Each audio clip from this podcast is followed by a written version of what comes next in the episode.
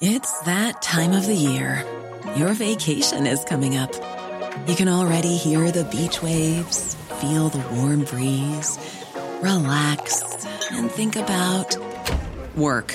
You really, really want it all to work out while you're away. Monday.com gives you and the team that peace of mind. When all work is on one platform and everyone's in sync, things just flow wherever you are. Tap the banner to go to Monday.com.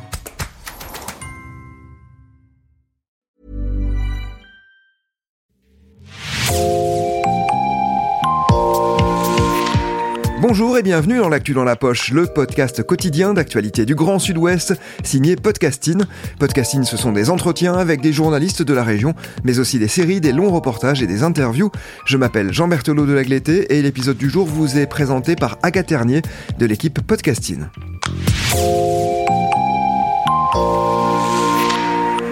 En France, les fermes se font de plus en plus rares.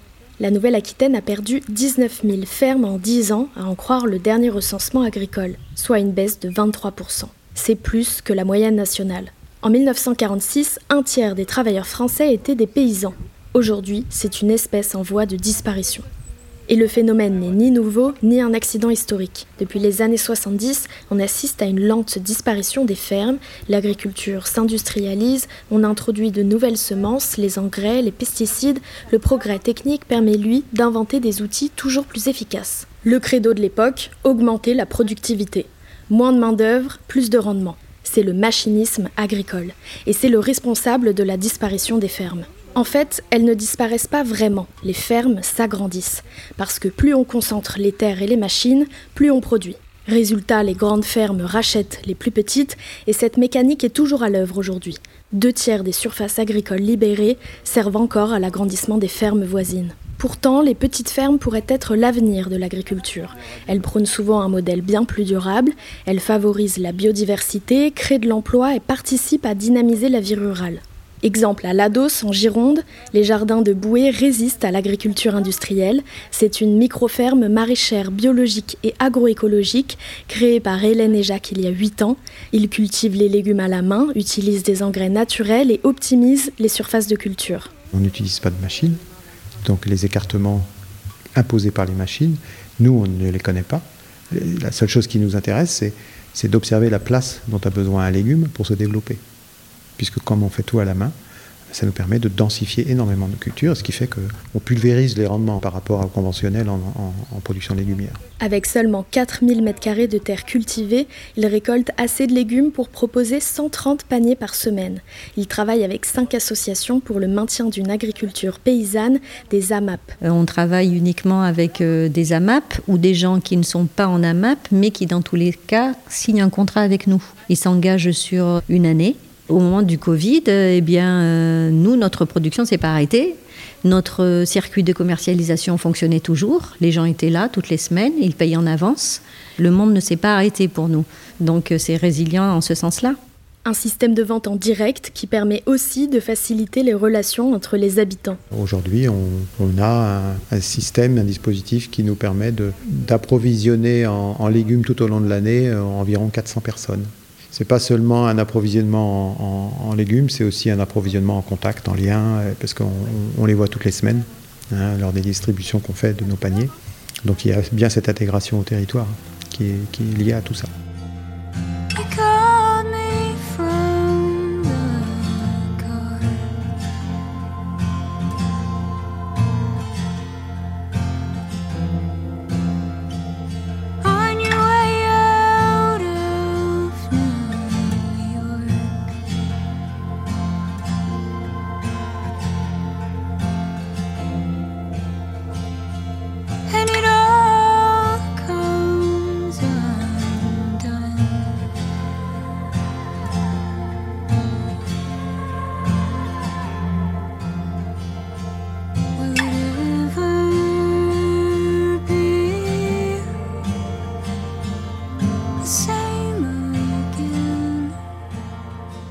Le couple est installé sur la ferme depuis 2014.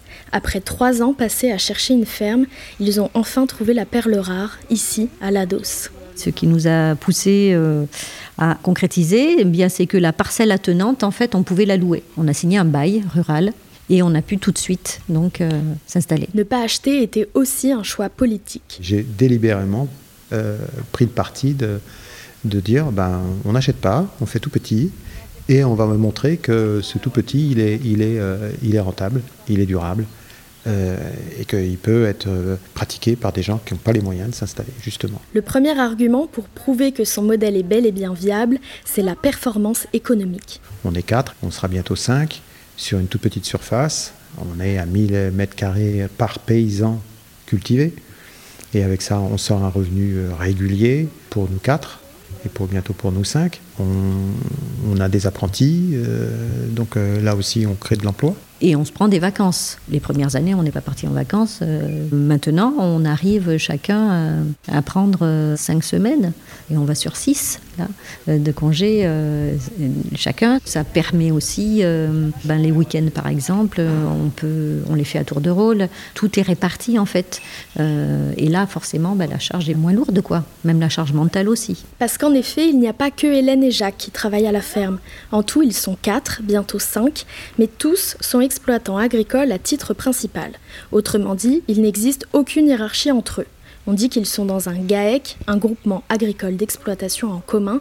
C'est le seul statut juridique coopératif en agriculture. Dans les décisions, chacun est égal, dans le sens où un paysan, une voix. Un GAEC, on peut dire que c'est un collectif, hein, au final, puisqu'on est tous à égalité et, et voilà, et qu'on va tous dans le même sens. Et on voit très bien l'énergie que ça peut dégager, quoi. Pour nous, cette idée de coopération, elle fait partie totalement du modèle qu'on qu'on a mis en place. C'est pas seulement euh, au niveau des plantes que ça, ça se passe, c'est aussi au niveau des hommes qui, et des femmes qui la travaillent. Le GAEC a un autre intérêt, et pas des moindres, il rend possible un processus de transmission en douceur.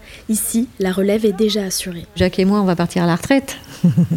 on savait déjà que euh, ben, on n'aurait pas une durée de vie euh, très très longue, et puis faire en sorte qu'après nous, ben, ça continue. C'est pour ça qu'on a pensé d'emblée à la transmission.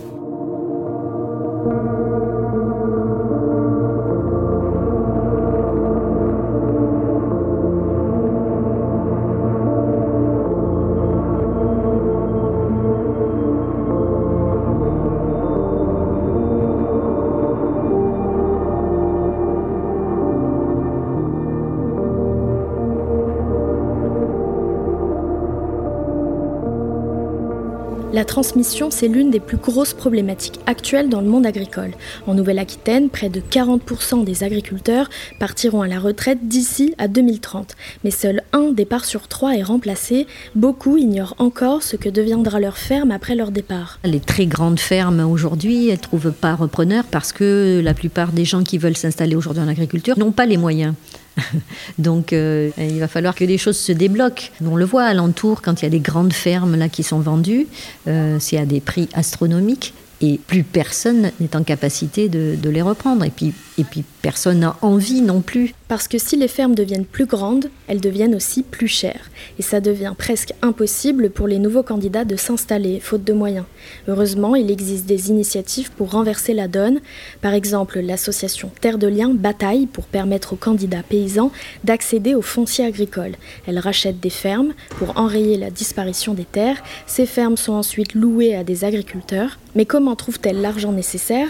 Léa et Louis, tous les deux membres de l'association, nous expliquent le système de la foncière. C'est une entreprise d'investissement populaire qui permet aux citoyens d'investir une partie de leur épargne. Tout un chacun place son argent en le dédiant soit à l'action d'une d'une région ou euh, une ferme qui est en cours de collecte, qui a soit déjà qui vient juste d'être achetée, soit qui va bientôt être achetée. Et les actions coûtent 104 euros. Et Terre de Liens veut faire de l'agriculture une affaire citoyenne. Terre de Liens, c'est un mouvement d'éducation populaire qui a pour vocation aussi de remettre le citoyen dans le monde agricole et de, de, de faire en sorte que justement paysans et citoyens et consommateurs euh, marchent ensemble. Quand la ferme est rachetée, les nouveaux paysans signent un bail rural, comme Hélène et Jacques. Il donne des, des droits aux fermiers, aux locataires, qui sont euh, très sécurisants pour lui. À la fois, il ne peut pas être évincé de sa ferme. Et ensuite, il a un loyer qui est encadré par arrêté préfectoral et qui ne va pas augmenter subitement. C'est une situation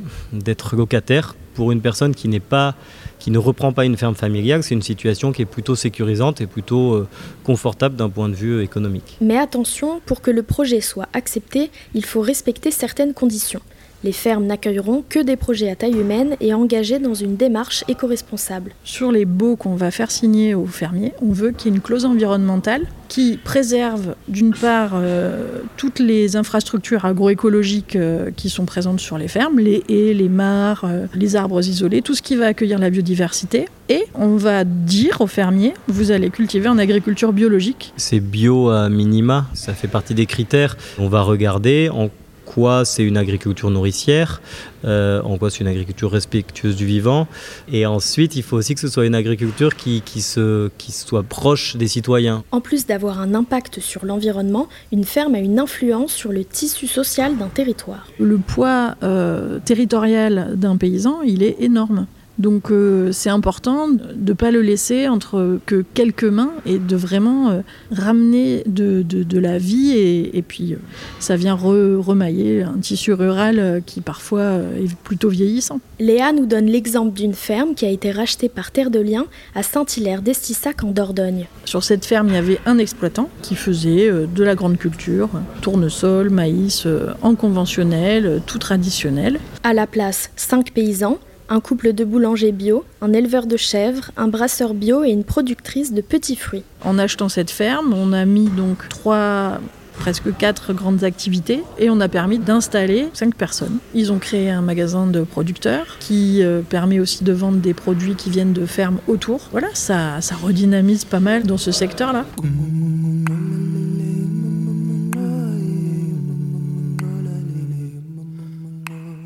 Don't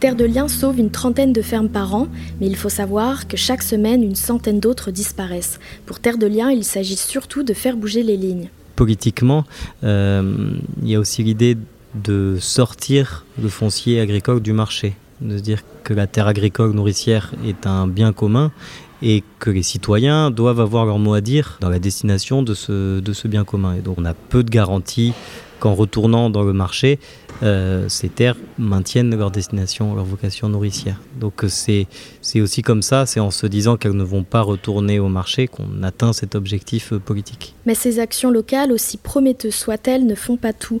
Les politiques agricoles, à l'échelle institutionnelle, favorisent encore un modèle industriel. Sauf que les agriculteurs ne peuvent pas faire sans ces institutions. Alors certains ont eu l'idée de créer des établissements qui leur ressemblent.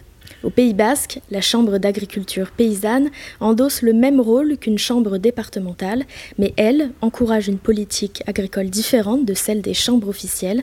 François Pinault, membre de la Chambre d'agriculture basque, revient sur l'origine de sa création. La Chambre départementale ne tenait pas compte des aspirations des paysans du Pays basque et les orientations euh, n'allaient pas dans le sens de l'agriculture paysanne. C'était plutôt euh, l'orientation de bah, consigner les paysans dans leur rôle de fournisseurs de matières premières pour l'industrie agroalimentaire, point barre. Au Pays basque, la taille des exploitations agricoles est deux fois plus petite que la moyenne française, une spécificité du territoire que la Chambre d'agriculture basque veut préserver. C'est ce qu'on essaye de, de, démontrer au niveau des, des décideurs hein, euh, et ceux qui sont plus proches du terrain, que ce soit au niveau du département ou de la région, c'est de leur faire prendre conscience que euh, un type d'agriculture avec des tailles euh, plus modestes sont plus efficaces euh, que la concentration à travers euh, des, des, grosses fermes.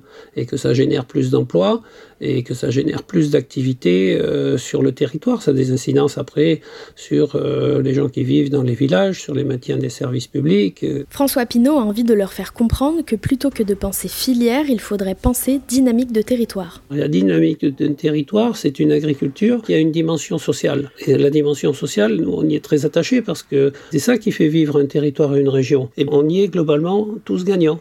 Et c'est ça qu'il qu faut faire prendre, prendre conscience. Euh.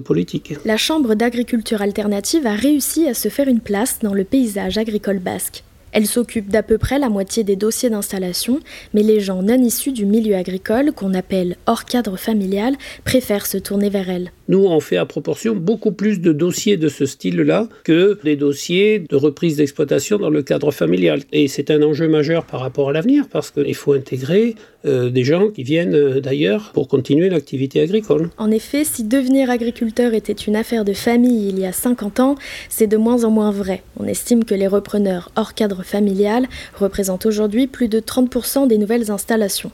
Et si ces agriculteurs en devenir s'orientent vers la chambre alternative, c'est parce qu'ils savent qu'elle défendra leur projet d'installation. Toutes ces mutations de terre euh, passent par un organisme qui est la SAFER. Et donc on a des, représentants syndicaux qui sont dans des comités techniques et de secteur. Quand il y a des terres qui se libèrent, euh, il y a le débat entre euh, favoriser soit l'installation, soit favoriser des agrandissements. Alors c'est pas, on n'est pas systématiquement contre l'agrandissement. Il y a des agrandissements qui peuvent conforter des plus petites exploitations. Euh, il n'y a pas de souci. Mais on donne la priorité à l'installation plutôt qu'à l'agrandissement. Nous, c'est notre fer de lance et notre cheval de bataille. Rappelons qu'ici, il n'est pas seulement question d'agriculture. Si elle a eu son rôle dans la crise climatique, l'agriculture est aussi et surtout une part essentielle de la solution. Changer de pratique agricole pourrait permettre de stocker de grandes quantités de carbone dans le sol. Une chose est sûre, les usages que nous ferons de ces terres transformeront le paysage des années à venir. Merci Agathe Ternier, c'est la fin de cet épisode de podcasting, merci de l'avoir écouté. Réalisation Olivier Duval, rédaction en chef Anne-Charlotte Delange, production Clara Echari, Myrène Garaïco-Echea, Inès Chiari, Raphaël Larder et Marion Ruot, coordination éditoriale et programmation musicale Gabriel Taïeb, iconographie Magali Marico. Retrouvez-nous chaque jour à 16h30 sur toutes les plateformes d'écoute. Podcasting, c'est l'actu dans la poche.